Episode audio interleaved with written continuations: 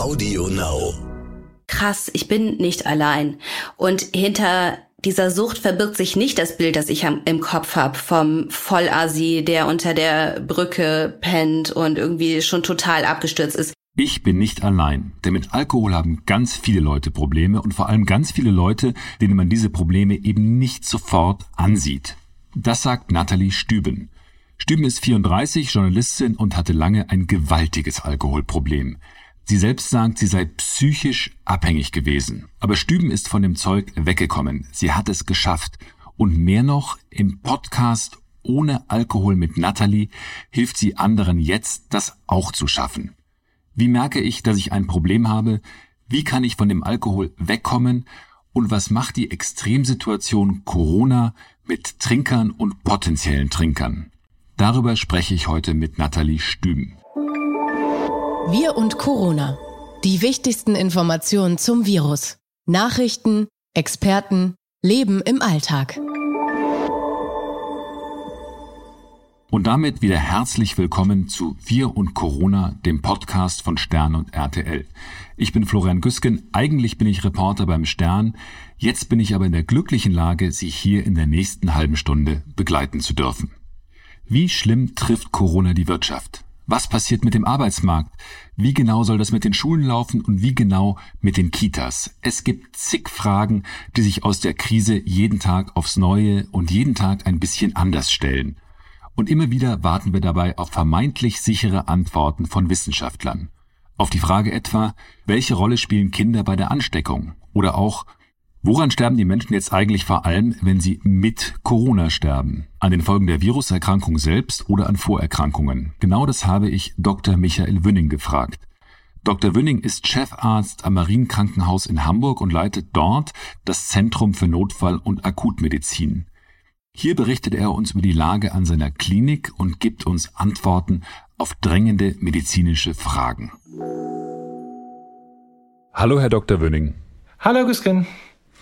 Es gibt ja gerade eine Diskussion darüber, wie gefährlich, das heißt, wie tödlich das Coronavirus wirkt. Äh, deshalb die Frage, wie genau stirbt man eigentlich an diesem Virus? Ich glaube, eine generelle Art, wie man stirbt, kann man nicht sagen. Das Virus wirkt auf bestimmte Sachen direkt auf Organe und auf bestimmte indirekt. Direkt wirkt es natürlich als erstes auf die Lunge. Und wenn man eine schlimme Lungenentzündung hat oder auch andere Wege, auf denen die, das Virus an der Lunge wirkt, kann das in der Folge mit einem intensiven Aufenthalt zum Beispiel zu einem generellen Lungenversagen führen. Das heißt, die Lunge kann nicht mehr das Blut mit Sauerstoff ansättigen. Das ist der erste äh, Weg. Patienten, die äh, drohen daran, zum Beispiel haben ein Gefühl, als ob sie ertrinken würden, wird das oftmals beschrieben. Das äh, zweite Organ, das direkt oder indirekt betroffen ist, ist das Herz. Einmal ist es natürlich der Punkt, wenn die Lunge erkrankt ist, auch andere Widerstände erzeugt, dass das Herz vermehrt arbeiten muss. Dann gibt es aber auch noch Studien, die wir in der letzten Zeit gelesen haben, die gesagt haben, ähnlich wie eine andere Viruserkrankung von SARS-Viren, das Virus auch direkt eventuell das Herz angreifen und damit auch zu Herzmuskelentzündungen äh, beispielsweise und oder zu, zu Herzversagen führen kann. So, das ist der zweite Weg. Und das dritte ist natürlich, sämtliche Arten von, ja, wir nennen es Komorbiditäten, also ähm, Faktoren, die vielleicht vorher schon bestehen, die, die dann schlimmer werden. Wenn zum Beispiel ein Herz schon vorgeschädigt ist, dann hat es natürlich nicht die Pumpkraft wie normal, um einer geschädigten Lunge entgegenzustreben. Und dann gibt es natürlich auch Organe, die weniger schnell auf so eine Art von Erkrankung reagieren und andere Organe reagieren schneller. Sprich, wenn eine Niere zum Beispiel eine Zeit lang nicht gut durchblutet oder mit Sauerstoff angereichert wird, steigt sie schneller aus als andere Organe im Körper. Deswegen sehen wir bei vielen Patienten dann auch ein Nierenversagen und im weiteren Verlauf ein sogenanntes Multiorganversagen. Und da sind natürlich lebenswichtige Organe mit dabei, sodass der Patient dann halt nicht direkt nur an der Lungenerkrankung, sondern eher an diesem Multiorganversagen stirbt. Und ähm, was wir äh, auch in Ausland relativ häufig gesehen haben, ist natürlich, ich hatte das im letzten Podcast schon mal angesprochen, dass eine Lunge, die beatmet wird, äh, relativ oft eine bakterielle Infektion obendrauf zu der sowieso schon bestehenden SARS-CoV-Infektion bekommt. Ähm, und diese bakteriellen Infektionen können auf einen geschwächten Körper so wirken, dass es eine generelle große im Volksmund ausgedrückte Blutvergiftung gibt, eine Sepsis. Und auch viele der Patienten, die verstorben sind, weisen genau auf so eine Sepsis hin. Sie sehen also, es gibt gar nicht die eine Art, wie man verstirbt, sondern es gibt viele Faktoren, die zu sehr individuellen Arten des Versterbens führen. Sie sprachen ja gerade von Komorbidität. Es gibt ja eine Diskussion darüber, wie viele Menschen genau an dem Virus sterben und wie viele mit dem Virus sterben. Das ist richtig. Was halten Sie denn von dieser Diskussion und dieser Unterscheidung? Also als erstes finde ich, ist es für mich fast egal, ob mit oder an dem Virus aus menschlicher Sicht, weil ein, ein Patient, der stirbt, ist ein Patient, der zu viel stirbt. Ähm, es ist sicherlich so, dass am Anfang ja geraten wurde, auch von verschiedenen Organisationen, diese Patienten nicht zu obduzieren. Wir in Hamburg haben das äh, sowohl im UKE ja relativ ausführlich gemacht mit dem Team von Professor Püschel. Und man konnte schon sagen, dass ein Großteil halt Vorerkrankung oder gravierende Vorerkrankung hat. Und dann ist natürlich die Frage, ist dieses Virus der Tropfen auf den heißen Stein, wenn ich das so umgangssprachlich in dieser sehr prekären Situation sagen darf, oder hat der Virus zu einer äh, völlig neuen Erkrankung geführt? Ich glaube, dass wir, wie gesagt, gesehen haben, viele hatten gravierende Vorerkrankungen. Sie sind ja Arzt und haben da natürlich auch ein bestimmtes äh, ethisches Berufsverständnis. Boris Palmer, der Bürgermeister von Tübingen, der kein Arzt ist, sagt, wir retten in Deutschland möglicherweise Menschen, die in einem halben Jahr sowieso tot wären. Ist so eine Aussage mit Ihrem ethischen Selbstverständnis irgendwie vereinbar? Na, das ist mit dem ethischen Selbstverständnis gerade von einem, von einem katholischen Krankenhaus nicht vereinbar. Natürlich ist die Frage aber berechtigt zu sagen, ähm, wir überlegen, wir retten Menschen, die vielleicht eine schwere andere Erkrankung haben, die Immunschwächen hatten, schwer krebserkrankt sind, bei denen, wie ich eben gesagt habe, so eine Infektion mit SARS-CoV das Momentum ist, das den Körper aus dem Gleichgewicht äh, bringt und dann im Endeffekt zum, zum Sterben. Andererseits hat er ja nicht gesagt, wie viele Menschen wir retten. Er sagt ja nicht, wir retten ausschließlich Leute, die dann zu dem Zeitpunkt sowieso in einem halben Jahr verstorben wären. Wenn wir uns rein jetzt auf die Zahlen, die wir in unserem Haus zum Beispiel auf die sechs Obduzierten nehmen, dann können wir sagen, ja, sie hatten schwere Vorerkrankungen, aber sie hatten durchaus Vorerkrankungen, mit denen man hätte länger als ein halbes Jahr leben können. Es ist klar, dass an vielen Seiten jetzt gefragt wird, und das ist eine, eine schwierige These zu sagen, was kostet uns denn wirtschaftlich jetzt im Prinzip das Leben dieser Menschen, die eventuell früher gestorben sind? Und alleine, wenn man das so offen ausspricht, sieht man eigentlich schon, dass das ethisch in dem Moment nicht, nicht vertretbar ist. Herr Dr. Wöning, vielen Dank für diese Erläuterungen und auch nochmal für diese ethische Einschätzung. Sehr gerne. Und äh, ich wünsche Ihnen auf jeden Fall äh, ein schönes Wochenende. Vielen Dank, wir hören uns. Tschüss. Tschüss. Es wird uns ja in diesen Corona-Zeiten eigentlich genug verboten. Und es gibt genug Leute, die mahnend den Zeigefinger heben, wenn wir wieder irgendetwas falsch machen. Im Supermarkt, wenn der Abstand wieder mal nicht eingehalten wird, da drüben an der Fleischtheke, im Park, wenn man dann doch mal zu nah an die anderen Erwachsenen heranrückt, und selbst beim Laufen, wenn die Gasse zu eng ist und man den Läufern der Gegenrichtung fast ins Gesicht hustet. Sie kennen die Situationen. Zeigefinger gibt's also eigentlich genug.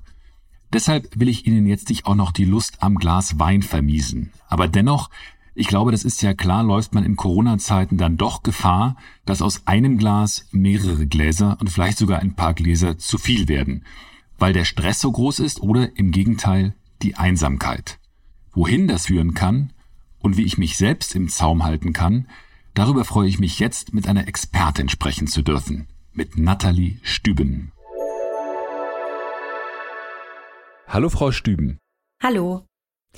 Ich würde gerne mit Ihnen darüber sprechen, wie man verhindern kann, dass zusätzlich zum Coronavirus auch noch der Alkohol zur Gefahr wird. Aber vielleicht sprechen wir erstmal über Sie. Sie sind jetzt 34, aber waren doch lange vom Alkohol abhängig. Wie kam mhm. das denn? Ah, ja, wie kam das? Also ich würde mal sagen, dass das bei mir so angefangen hat wie bei vielen Suchtgeschichten in diesem Land. Das ist Alkohol ist etwas, was wahnsinnig normal ist. In meiner Familie hatte es auch noch so was unglaublich kultiviertes. Also wenn ich so an meine Kindheit zurückdenke, dann haben meine Eltern abends beim Abendessen ein schönes Glas Wein getrunken. Nicht jeden Abend, aber sie haben das so richtig zelebriert. Bei besonderen Anlässen wurde angestoßen. Also für mich war das so, war das tatsächlich so ein bisschen was wie ein Statussymbol Und es war auch etwas, das ich mit dem Erwachsensein verbunden habe. Also wenn ich darüber nachgedacht habe, wie meine Welt so aussehen wird und wie ich so aussehen werde in meiner erwachsenen Welt, dann hatte ich ein elegantes Glas Wein, hatte ich diesen Stiel zwischen den Händen und habe das genussvoll getrunken. Und Aber das, das ist ja nicht das gleiche wie trinken, trinken, sondern es ist eher tatsächlich genussvoll, kultiviert, wie Sie das genannt haben. So war das in meiner Vorstellung, ja. Allerdings ging das bei mir dann ein bisschen anders, weil ich von Anfang an echt recht viel vertragen habe und diese Abende, an denen es dann nicht dieses eine gepflegte, kultivierte Glas Wein war, sondern zwei, drei, eine Flasche irgendwann dann vielleicht auch mal zwei Flaschen. Also wir reden jetzt über eineinhalb Jahrzehnte. Die wurden dann mehr, nach und nach. Also es war auch nicht so, dass ich von jetzt auf gleich dann immer bis in die Besinnungslosigkeit getrunken habe oder so. Es gab immer auch zwischendurch Abende, an denen ich durchaus mal nach einem Glas Wein nach Hause gehen konnte. Aber diese Abende, an denen ich die Kontrolle verloren habe, an denen ich nicht aufhören konnte zu trinken, die haben sich halt mit den Jahren gehäuft und irgendwann war das dann die Regel. Wie muss man sich das vorstellen? Also Sie waren äh, jede Woche ein, zwei, dreimal betrunken oder wie war das dann in den Hochzeiten? Ja, in den Hochzeiten so alle drei, vier Tage war das so, ja. Wenn bei der Arbeit irgendwas Wichtiges anstand, dann konnte ich mich zusammenreißen, aber sobald dann irgendein Projekt erfolgreich erledigt war, ist es, also dann kam es eben zu diesen Totalabstürzen. Ich habe das tatsächlich immer ganz gut so legen können. Ich war ja freie Mitarbeiterin, ich konnte mir meine Zeit also selbst einteilen, dass ich halt in diesen Tagen, in denen ich praktisch nicht getrunken habe und nicht verkatert war, einfach Höchstleistung gebracht habe und mir es dann sozusagen erlauben konnte, komplett abzustürzen und komplett mich aus der Welt zu schießen. Ich glaube, am Ende war das tatsächlich reine, schnöde Gewohnheit. Aber ich habe so im Nachhinein, als ich mein, als ich angefangen habe, mein Trinkverhalten so zu analysieren, tatsächlich festgestellt, dass für mich gar nicht mal so sehr den Ausschlag gegeben hat, wenn ich mich schlecht gefühlt habe. Klar, da habe ich auch getrunken. Aber wenn ich zum Beispiel gelobt wurde, dann wusste ich manchmal nicht, wohin mit diesen wahnsinnig tollen Gefühlen. Und das war für mich dann tatsächlich auch immer mal wieder ein Anlass zu sagen, so, und jetzt äh, hast du es dir verdient, praktisch zu trinken. Aber ich glaube, hinterher war es tatsächlich einfach die nackte Sucht, die, mhm. die da in mein Leben eingekehrt ist, ja. Jetzt bin ich auch äh, Journalist, deswegen frage ich aus äh, quasi auch Berufsinteresse. Ist denn der mhm. Journalismus da ein Job gewesen, der das Trinken eher begünstigt, wo es, weil, weil es in vielen Situationen dazugehört? Also ich frage jetzt für einen Freund. Ja, ja, ähm. also das, das ist halt wirklich lustig, weil ich ja mittlerweile durch meine Online-Programme echt mit vielen Berufsgruppen so in Kontakt stehe und eben mit vielen Leuten, die ein Alkoholproblem haben und jeder sagt, ja, ich arbeite aber auch in einer Berufsgruppe, in der sehr viel getrunken wird. Es sagt jeder. Es sagt der Unternehmensberater, es sagt der Arzt, es sagt der Journalist, es sagt die Flugbegleiterin. Alle sagen zu mir, es wird für mich besonders schwierig, weil ich in einer Branche arbeite, in der sehr viel getrunken wird. Das lasse ich jetzt mal so stehen. Also es wird einfach in Deutschland überall wahnsinnig viel getrunken. Weil das, weil bei uns Alkohol als Kavaliersdroge gilt, was ist Ihre Erklärung dafür, dass man sagt, also Alkohol ist eigentlich, das gehört dazu. Ich meine, anders als Hasch oder Heroin mhm. oder was auch immer, sagt man, Alkohol passt schon.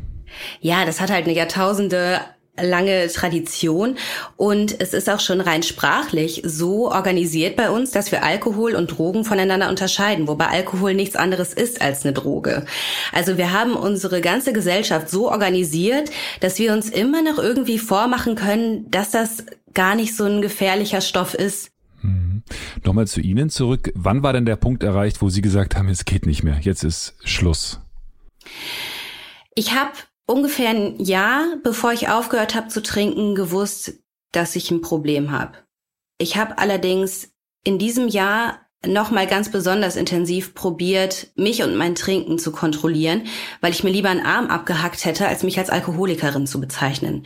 Ich dachte, wenn ich aufhöre zu trinken, katapultiere ich mich ins gesellschaftliche Abseits. Mal ganz davon abgesehen, dass ich mir auch ein Leben ohne Alkohol nicht vorstellen kann. Das war in meinem Kopf nicht möglich. Wie soll das gehen? Und es war auch ganz lustig, als ich dann nüchtern geworden bin, da haben sich so Parallelwelten aufgetan. Mein Mann zum Beispiel, der trinkt kaum Alkohol und seine Freunde auch nicht. Und ich weiß noch, wie ich am Anfang immer da saß und dachte so, ihr seid so krass. das gibt es. Das, das war tatsächlich etwas, das, das ich so nicht kannte. Der allgemeine Vorwurf ist ja dann immer, ihr seid Langweiler, wenn ihr nichts trinkt.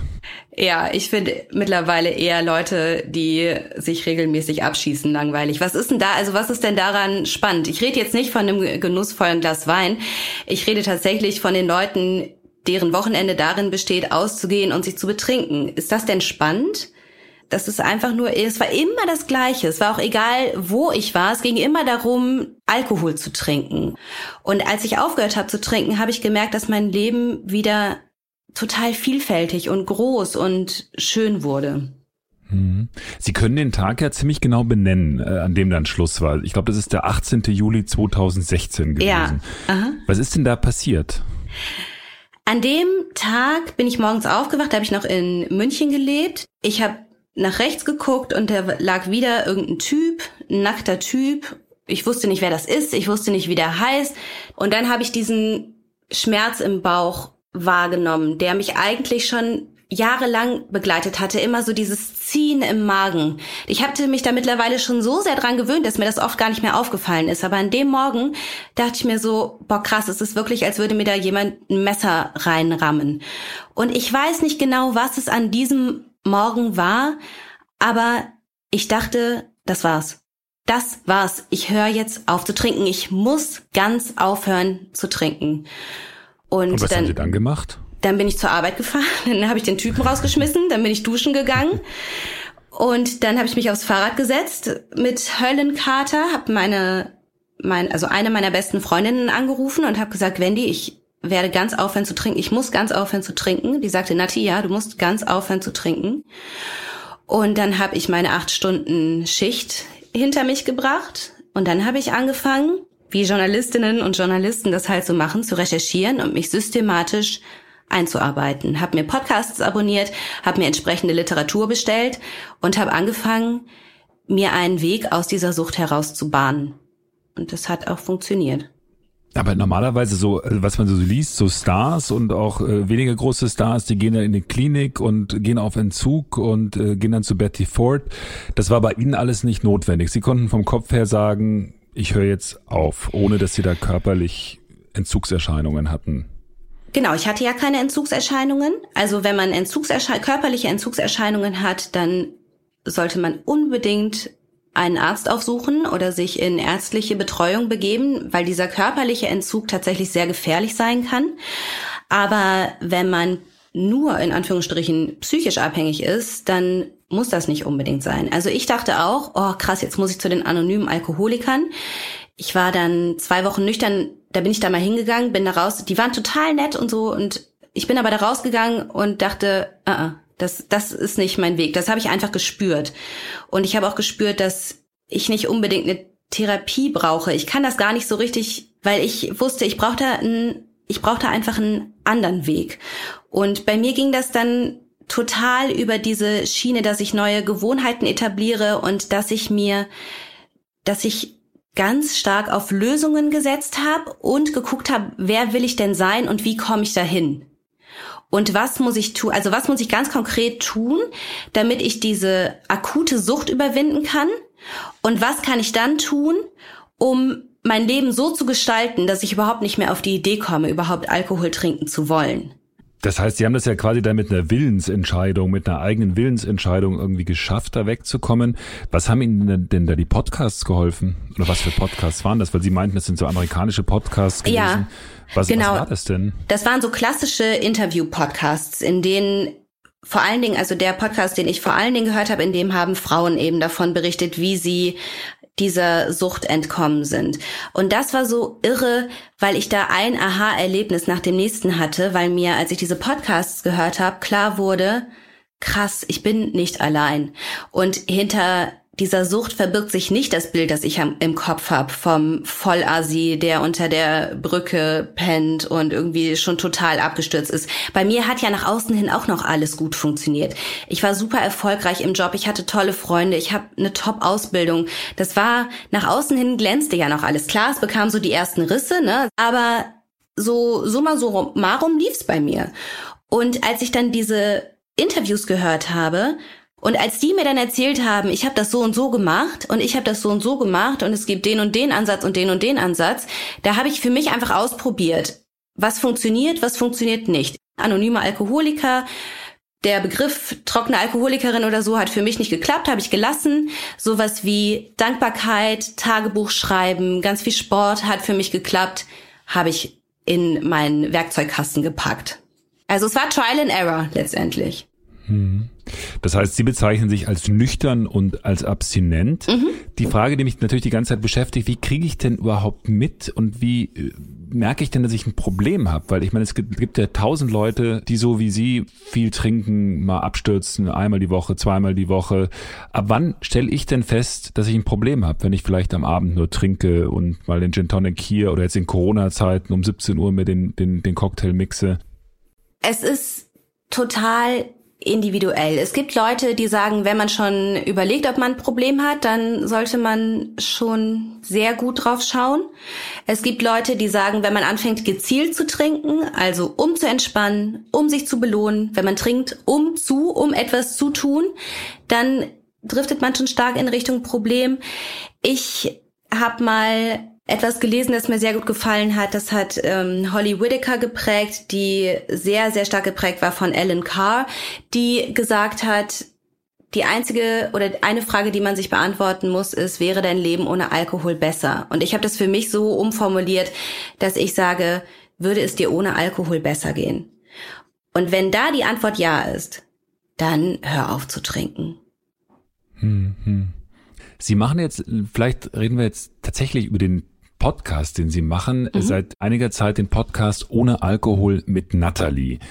Äh, oh. Und da führen Sie Gespräche darüber, wie man unter anderem, wie man von der Sucht wegkommt. Vielleicht können Sie kurz beschreiben, wie Sie auf die Idee gekommen sind, diesen Podcast zu machen und was genau Sie da tun. Sie hatten ja vorhin schon gesagt, Sie haben vorher viele amerikanische Podcasts gehört. Ja, genau. Das war auch der Grund, warum dieser Wunsch so in mir entstanden ist, weil ich einfach bemerkt habe, wie sehr mir das geholfen hat, diesen Podcast zuzuhören. Da habe ich schon, ich glaube, da war ich zwei, drei, zwei, drei, vier Monate nüchtern. Da äh, kam schon so dieses Bedürfnis in mir auf, ich will auch sowas starten, weil es in Deutschland sowas ja gar nicht gab. Aber zu dem Zeitpunkt habe ich mich noch so geschämt für meine Abhängigkeit, das kann ich überhaupt keinem sagen. Das war also wirklich nur so eine fixe Idee in meinem Kopf. Und dann habe ich ja meinen Mann kennengelernt, als ich vier Monate nüchtern war. Dem habe ich von meiner Vergangenheit erzählt, relativ schnell bei unserem zweiten Date, weil ich einfach gespürt habe, dass das mit ihm etwas Besonderes ist und dass das mit ihm tatsächlich das sein könnte, was ich mir so gewünscht habe. Und da war mir einfach klar, ich muss Tacheles reden und zwar von von Anfang an. Und das hat er relativ entspannt aufgenommen. Und als ich bemerkt habe, dass er da so überhaupt kein Problem mit hat, da habe ich ihm sofort von dieser Podcast-Idee erzählt. Das war aber eher so eine Übersprungshandlung. Jetzt ist mein Mann allerdings so, dass der dann so alle drei, vier Wochen meinte, und hast schon mit deinem Podcast angefangen? Ist denn mit deinem Podcast? Und so ging das ein paar Jahre, bis ich mit meiner ganzen mit meiner ganzen emotionalen Aufräumarbeit, sage ich mal, so weit war, dass ich so mit mir und meiner Vergangenheit im Reinen war, dass ich gesagt habe, okay, das muss das muss jetzt raus. Dieser Podcast muss raus. Sowas, Deutschland braucht sowas. Ich habe so ein starkes Bedürfnis, das zu machen. Ich gehe jetzt auf volles Risiko und in einem Jahr geht das Ding live. Und dann habe ich das nächste Jahr bin ich morgens um vier aufgestanden, habe bevor meine Tochter wach wurde und mein ganzer ähm, journalistischer Berufsalltag losging, habe ich eins, zwei Stunden daran gearbeitet und habe diese, habe diesen Podcast dann ja kreiert. Sie führen ja jeden Monat ein Gespräch, ein, ein längeres Gespräch. Mit was für Leuten sprechen Sie da? Ja, ich hatte das ursprünglich auch so anlegen wollen, wie ich das von diesen amerikanischen Podcasts kenne, dass ich also praktisch eine Stunde Interview führe. Und dann habe ich mich mit einer Berliner Audioproduzentin unterhalten, die ich sehr gerne mag. Und die hat mich dann so ein bisschen darauf, Katja Reister ist das, und die hat mich dann so ein bisschen darauf äh, gestoßen, Mädel, du bist doch Journalistin, du kannst so toll recherchieren.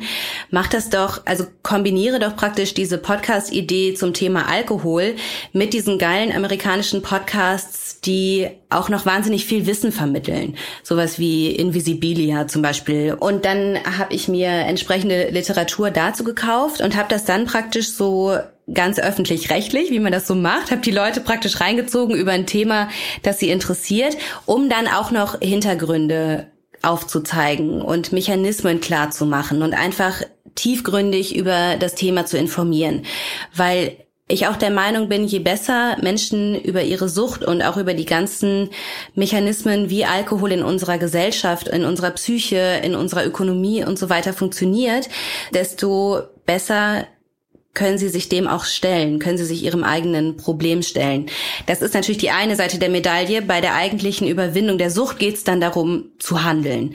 Aber verstehen ist erstmal ganz, ganz wichtig. Und das leiste ich eben mit diesem Podcast. Und ich habe gelesen, dass Sie dann ganz viele Zuschriften bekommen haben und dass die Reaktionen sehr, sehr stark waren. Was, was schreiben die Leute denn? Was für Leute richten sich da an Sie? Also die meisten schreiben Danke. Einfach Danke, dass du das aus der Schmuddelecke rausholst, dass du dem Ganzen mal einen modernen Anstrich gibst, dass du das Thema für Leute öffnest, die sich mit dieser klassischen Terminologie eben nicht identifizieren können, dass es einfach mal einen moderneren Touch bekommt. Es schreiben Leute quer durch die Bank und es schreiben ja, so die jüngste, die mir geschrieben hat, die war 20 und die älteste war 76. Es sind nicht, nicht vor allem Frauen, die sich melden, sondern sind durchaus. Es sind vor allem Frauen, aber es sind auch, so ich würde mal sagen, 70 Prozent Frauen, 30 Prozent Männer. Mhm. Sie haben ja auch letzten Endes dann ein Programm entwickelt, wie Sie diesen Leuten helfen. Was ist so denn der, der Kern dieses Programms? Also ich stelle fest, ich habe ein Problem, mhm. weil ich jetzt im Homeoffice dann doch zu viel trinke. Abonniere jetzt das 30-Tage-Programm mhm. bei Ihnen. Was ist so die Leitlinie, an der ich mich da entlang hangeln kann? So das ist der Leitgedanke. Also die ersten 30 Tage sind darauf ausgerichtet, dass man die Tage ohne Alkohol übersteht und sie legen schon den Grundstein dafür, dass man sich ein Leben einrichtet, in dem Alkohol keine Rolle mehr spielt. Und dann geht es in die Richtung, dass ich anfange, mich so wieder aufzubauen. Also, dass ich zum Beispiel lerne, Grenzen zu ziehen, dass ich lerne, mit mir selbst freundlich zu reden. Wenn Sie mal in die Köpfe von Menschen gucken, die alkoholabhängig sind, die reden eher so mit sich wie ein sadistischer Gefängniswärter. Und das ist zum Beispiel dann so eine Aufgabe, dass man lernt, wieder nett zu sich zu sein, um praktisch ein Selbstvertrauen auch zu entwickeln, dass es einem dann ermöglicht, langfristig abstinent zu bleiben. Vielleicht können wir das 30 Tage-Programm, das passt ja vielleicht auch ganz gut zu den Corona-Zeiten. Wer weiß, ob wir 30 oder 60 Tage jetzt noch mit der Kontaktsperre leben müssen.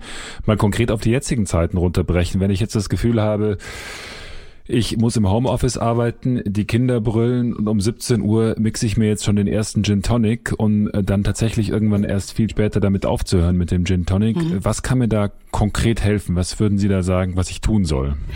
Konkret helfen kann Ablenkung. Konkret helfen kann das Wissen, dass dieses Craving, dieses wahnsinnige Verlangen zu trinken, maximal 30 Minuten dauert. Man denkt, es hört nie auf, aber das ist zum Beispiel ein Tipp, den ich im 30-Tage-Programm gebe. Stell dir einen Timer auf 30 Minuten. Stell die Entscheidung, die nächsten 30 Minuten nicht zu trinken, nicht in Frage und lenk dich ab. Sortier deine Sockenschublade, geh raus, geh spazieren, trink eine Flasche Sprudel auf Ex, mach deinen Lieblingssong an und tanz, als würde keiner zugucken und dann können die Kiddies noch mittanzen oder was. Also irgendetwas machen, was mich aus dieser Situation rausbringt. Und es ist total lustig, weil es eigentlich immer so ist, dass nach 30 Minuten dann der Timer klingelt und man sich denkt, wieso klingelt mein Handy jetzt? Also 30 Minuten und ich habe dann äh, das Verlangen in dem Moment besiegt. Das ist ja. ich, ziemlich, ziemlich interessant. Das ja. war mir nicht klar. Also da gibt's Ausnahmen, aber das ist so, das ist so die Faustregel, die wahnsinnig oft zutrifft. Ja, maximal 30 Minuten. Mhm.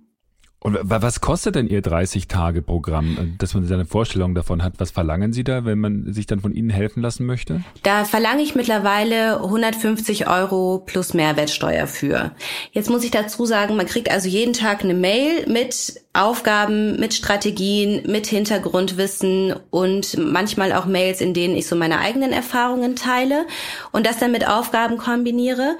Und zusätzlich zu diesen Mails biete ich eben auch noch an, als Coach zur Verfügung zu stehen. Also ich stehe auch mit wahnsinnig vielen Teilnehmern meiner 30-Tage-Programme im direkten Austausch, beantworte Fragen, motiviere, sag vielleicht mal das Richtige im richtigen Moment. Und dann gibt es für diese Teilnehmer des Programms noch eine Facebook-Gruppe, in der ein wahnsinnig angenehmer Ton herrscht und in der sich die Teilnehmer einander unterstützen, motivieren, berichten, wie es läuft, berichten, wo es vielleicht nicht läuft. Und das Schöne ist eben, dass sich jeder da einfach wiedererkennen kann. Und jeder, der schreibt so und, äh, und das Gefühl hat, ich schreibe jetzt hier ein Problem und das kennt bestimmt keiner, da melden sich dann direkt zehn und sagen, oh ja, genau so ging es mir gestern auch und so. Und das, äh, das trägt natürlich auch dazu bei, dass man das Ziel nicht aus den Augen verliert und dass man einfach dran bleibt. Äh, wie ist denn da jetzt momentan die Entwicklung während jetzt diesen Corona, also während der Kontaktsperre? Sind die Leute da verzweifelt, weil plötzlich die ganzen Strukturen fest wegfallen oder sind die happy, weil sie sagen, ich bin jetzt gar nicht mehr versucht, so stark zu mhm. trinken? Beides. Also in den ersten Tagen, als, als sich die Ereignisse so überschlagen haben und die Kontaktsperre kam und die ersten Kurzarbeit angemeldet haben, die ersten Unternehmen, da waren natürlich auch äh, ein paar meiner Teilnehmer betroffen. Da sind auch viele Künstler, denen natürlich jetzt auch wahnsinnig viel wegbricht. Und die sind dann schon geschwommen. Die haben sich aber gefangen. Das äh, liegt natürlich daran, dass die Gruppe da wahnsinnig gut hilft und dass ich gerade so am Anfang dieser Krise auch unfassbar viel Input geliefert habe. Und so, somit ist die. Was für eine Art von Input? Also haben Sie dann gesagt, Leute, Leute, bleibt bei der Stange oder was, was muss man sich da vorstellen? Ja, ich habe zum Beispiel ähm, angefangen auf Instagram Affirmationen zu posten, sowas wie ich liebe nüchtern zu sein. Und das habe ich dann ausgeführt in der Facebook-Gruppe. Oder ich habe zum Beispiel einen Text geschrieben, wo ich dazu animiert habe, Schönheit zu erkennen. Also mir ging es zum Beispiel eine Nacht so, da habe ich meinen Kleinen gestillt und ich habe mich dann so total in den Nachrichten verloren und habe halt gelesen, wie irgendwelche Oligarchen ihren Landsleuten Beatmungsgeräte wegkaufen, einfach nur für den Fall der Fälle. Und habe gelesen von den ganzen Townships und Slums und Favelas, wo die Leute jetzt im Grunde die Wahl haben zwischen Virus und Hungertod. Und habe also diese ganzen schrecklichen Berichte gelesen und war so gereizt an dem Tag. Und mir hilft dann zum Beispiel immer, rauszugehen, mich zu bewegen und bewusst auf Schönheit zu schalten. Und dann habe ich halt zum Beispiel plötzlich einen Korb gesehen mit Atemschutzmasken, die jemand genäht hatte. Die konnte man sich da mitnehmen. Dann habe ich den strahlend blauen Himmel gesehen. Ich bin am Inn entlang gegangen. Alle Leute, die mir entgegenkamen, haben mich angelächelt. Dann bin ich nach Hause gekommen und habe gesehen, wie mein Mann mit meiner Tochter Lego-Häuser baut, ein Vogelhaus und ein Haus für uns. Und da dachte ich einfach, okay, es, äh, es ist auch immer schön. Es ist aber halt eine Frage der Perspektive. Und da habe ich dann solche Texte geteilt, um eben dazu zu animieren, auch das Positive zu sehen. Weil es unheimlich leicht ist, sich so in diesem Elend zu verlieren. Nur es ist eben für Menschen, die gerade dabei sind, Alkoholabhängigkeit zu überwinden, auch unglaublich gefährlich. Klar, negative Gefühle sollte man nicht wegsperren, die sollte man auch mal zulassen und weinen und brüllen und schreien, das gehört alles dazu.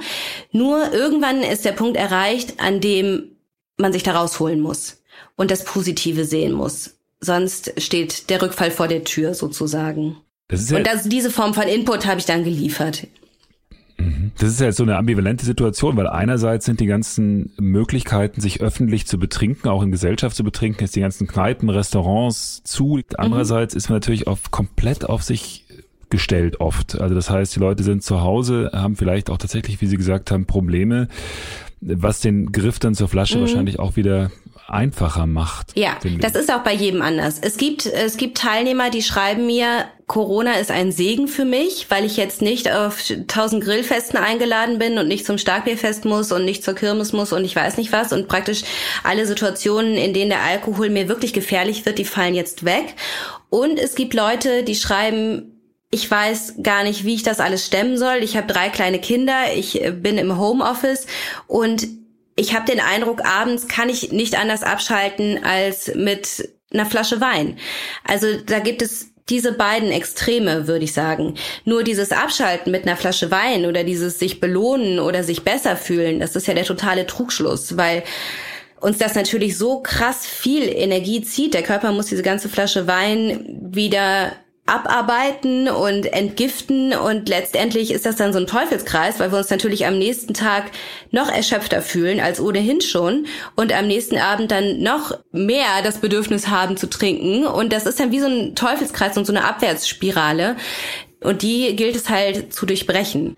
Jetzt habe ich noch eine Frage zu Ihnen persönlich. Und zwar, Sie, Sie arbeiten ja tatsächlich auch als Journalistin noch. Andererseits sind Sie sich tatsächlich jetzt so stark auch mit dem Podcast mit, mit Alkohol beschäftigt. Haben Sie nicht Angst, da so eine Art Alkoholtante zu werden, die Alkoholratgeberin, oder ist es vielleicht sogar ein Ziel, was Sie sich da vorstellen können?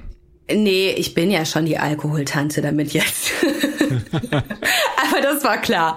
Aber das ist in Ordnung. Es ist wirklich okay, weil ich so froh bin, dass ich das mache, weil ich sehe, wie vielen Menschen das was bringt und wie viel Gutes ich damit tue. Und es macht mir auch wahnsinnig viel Spaß. Und von mhm. daher ist es ist okay. Jetzt habe ich noch eine persönliche Frage. Und zwar, Sie haben jetzt vor kurzem Ihr zweites Kind bekommen. Mhm. Wie war denn die Erfahrung während Ihrer Schwangerschaften? Also auch, wie äh, Ihnen Alkohol begegnet ist? Die Frage ist, gibt es denn dann auch Ärzte, die sagen, also ein Gläschen schadet nichts? Oder ist Alkohol mittlerweile im schwangeren Dasein tatsächlich ein komplettes Tabu, was sehr gut wäre? Also ich hoffe, dass kein Arzt sagt, ein Gläschen ist okay. Ist natürlich nicht okay. Also ein Embryo und ein Fötus kann sich vor diesem es ist ja einfach ein Nervengift und die können sich davor nicht schützen. Also da würde ich stark davon abraten zu trinken. Ähm, ich habe generell so den Eindruck, ich hatte zum Beispiel so eine, so eine Schwangerschafts-App, die mir so Tag für Tag Input gegeben hat. Wie groß ist jetzt mein Kind und wie trainiere ich heute am besten meinen Beckenboden und all so ein Kram. Und da, die haben das äh, so aufgezogen wie so Insta-Stories und da kam dann mal einmal so ein Clip, in dem stand, äh, das, worauf ich mich am meisten freue nach meiner Schwangerschaft, ist das wohlverdiente Glas Wein. Und da dachte ich wirklich nur so, es ist nicht euer Ernst, oder? Wie krass. Das Weil der Alkohol da doch als das ultimative Ziel und das ultimative glücklich machende äh, Mittel begriffen Ganz wird. genau, ganz genau. Jetzt muss ich mich total einschränken, weil ich schwanger bin und ich leide so und dann irgendwann endlich kann ich mich wieder vergiften und darauf, darauf warte ich jetzt. Also das ist, aber ja, da braucht man ja auch generell nur mal so auf Instagram zu schauen. Es wird halt durch die Bank verherrlicht. Letztendlich freut sich die Alkoholindustrie dann natürlich einen Ast ab, weil sie braucht fast gar keinen kein Marketing mehr zu betreiben. Das machen schon wir selbst. Mhm. Ich habe festgestellt, dass vor genau 100 Jahren, weil die Amerikaner mit ganz radikalen Maßnahmen gegen den Alkohol vorgegangen mhm. sind, es gab da die Prohibition. Das heißt, für gut ein Jahrzehnt mhm. war der Alkohol gänzlich verboten. Äh, funktioniert hat das alles ja nicht so gut, wie man weiß. Nee. Wären Sie dafür, das Trinken zu verbieten? Nein, um Gottes Willen, Verbote funktionieren überhaupt nicht. Also da braucht man uns ja nur anzugucken, was da passiert ist. Die organisierte Kriminalität äh, florierte, das hat Auswirkungen bis heute, also das wollen wir garantiert nicht. Ich bin da eher für, für Aufklärung. Aufklärung funktioniert. Und in diese Richtung zu bilden, das funktioniert. Verbote bringen da gar nichts. Hm. Frau Stüben, das war total interessant. Vielen Dank für den, die Einblicke in Ihre persönlichen Erfahrungen und auch in das, was Sie machen. Ich wünsche Ihnen für den Podcast alles Gute und würde mich freuen, wenn wir uns nach dieser Krise irgendwann widersprechen könnten. Und mich würde sehr interessieren, was die Leute, mit denen Sie auch zusammenarbeiten, äh, dann erleben und erlebt haben. Dankeschön. Danke. Tschüss. Ciao. Bei mir zu Hause haben sich in den vergangenen Wochen einige Gewohnheiten umgestellt. Weil ich mit meinem Kurzhaarschnitt jetzt natürlich nicht zum Friseur gehen kann, habe ich meinen Haarschneider besorgt. Friseurin ist jetzt meine zehnjährige Tochter. Die macht das ziemlich souverän und entschlossen, so viel darf ich sagen.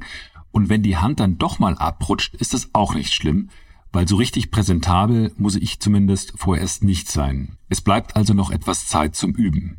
Wir haben Sie in den vergangenen Wochen immer wieder gefragt. Wie läuft's bei Ihnen, zu Hause oder im Job?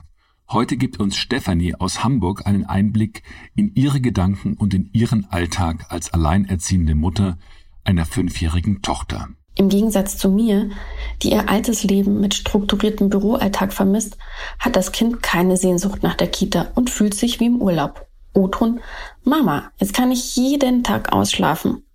Während ich versuche, Fulltime-Haushalt, Fulltime-Kinderbetreuung und Fulltime-Homeoffice auf einmal unter einen Hut zu bekommen und mittags bemerke, dass ich noch immer unfrisiert in der Schlafanzughose stecke, außer es ist ein Tag mit morgendlicher Skype-Konferenz, ist nebenher in der kompletten Wohnung ein Kreativatelier entstanden. Überall verstreut liegen Pinsel, Stifte und angefangene oder vollendete Kunstwerke herum. Falls ihr übrigens irgendjemanden, den ihr nicht mögt, eins auswischen wollt, folgender Tipp. Schenkt seinem Kind Bastelglitzer. Der ist wirklich die Pest. Verteilt sich überall im Raum binnen Sekunden, vermutlich schneller und schlimmer als ein Coronavirus. Hm, das war eine ziemlich beeindruckende Beschreibung aus der Glitzerwelt aller Corona. Vielen Dank dafür. Wir würden auch gerne wissen, wie es Ihnen ergeht. Trauen Sie sich, schicken auch Sie uns eine WhatsApp-Sprachnachricht an die 0170 189 3847.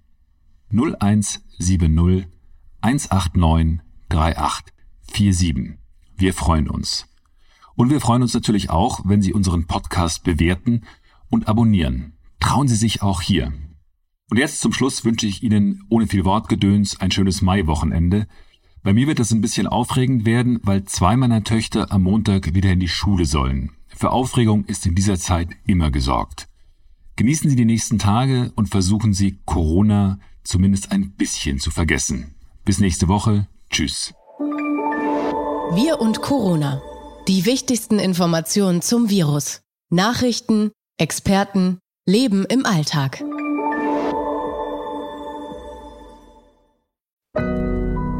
Audio Now.